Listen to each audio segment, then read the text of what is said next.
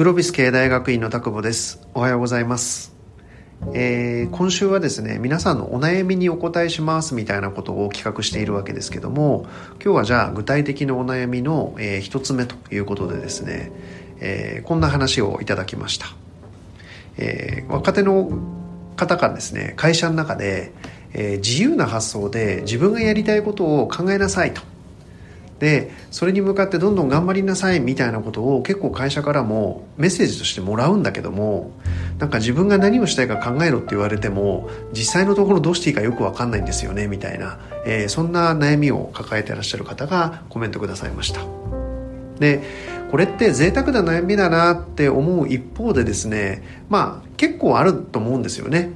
会社もなんか若手の力を使わなければいけないとかいうことを漠然と思って若手にやりたいことをどんどん提案してよってまあ割と無責任に言っちゃうんだけども言われた側も困っているみたいな感じですよね。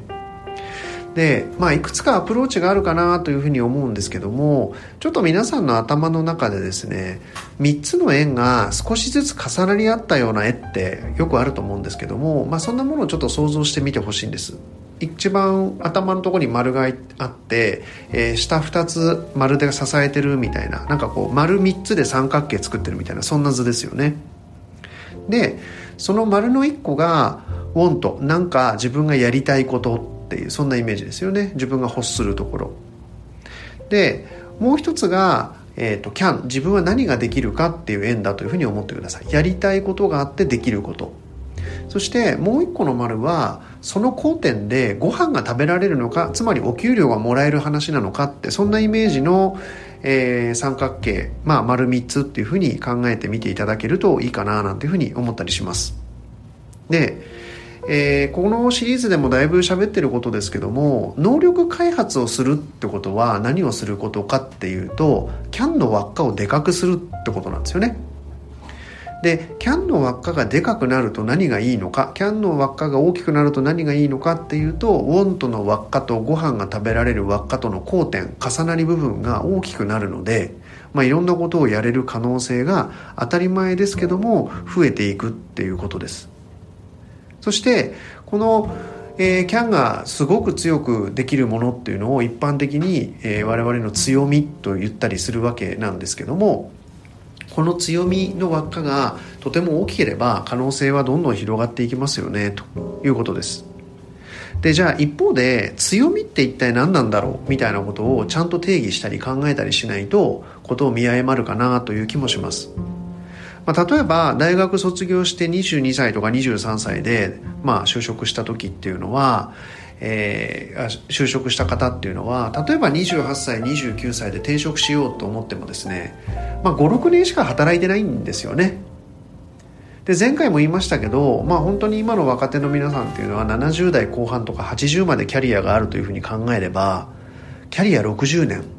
そのうちの6年ってまあ10分の1でしかないわけです。でも28歳のその人にとってみればその6年間というのはある意味キャリアの全部ですからなんかすごくそこにこだわってしまってここが僕の強みなんですみたいなことになってってしまう可能性っていうのは結構あったりするわけですよね。って考えれば、まあ、強みの作り直しっていうのは、まあ、いつまでもっていうと嘘があるかもしれませんけどもある一定の期間は、まあ、チャレンジすることっていうのもできるはずなんですよね。なので、えー次に話す want 自分は何がやりたいのかってこととのバランスを取りながら、えー can の部分というのはまだ絶対的に少ないわけですから、まあ、もう一回作り直してみるとかっていうことも含めたチャレンジっていうのはどんどんしていったらいいんじゃないかなというふうに思います。なので、えー強みベースから何かやってってことを考える時っていうのは今はゼロでもこれから作れるかもねぐらいの発想で取り組んだらいかがかなって思います。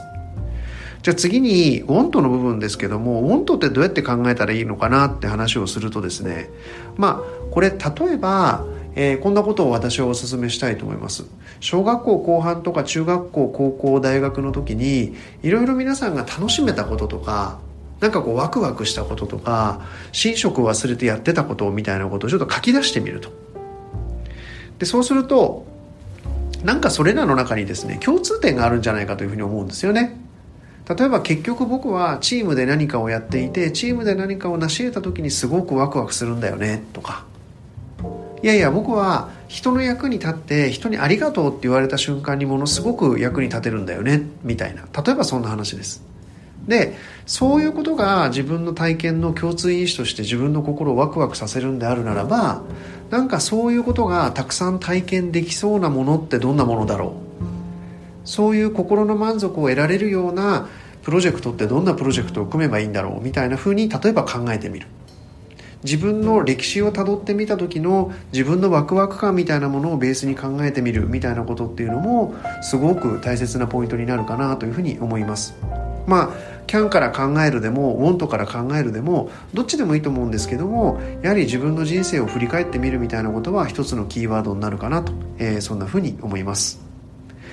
えー、上司からどんどん自分で考えてやってよって言われた時にどうやってアプローチしたらいいかよく分かりませんと、えー、そんなお悩みに今日はお答えしてみました。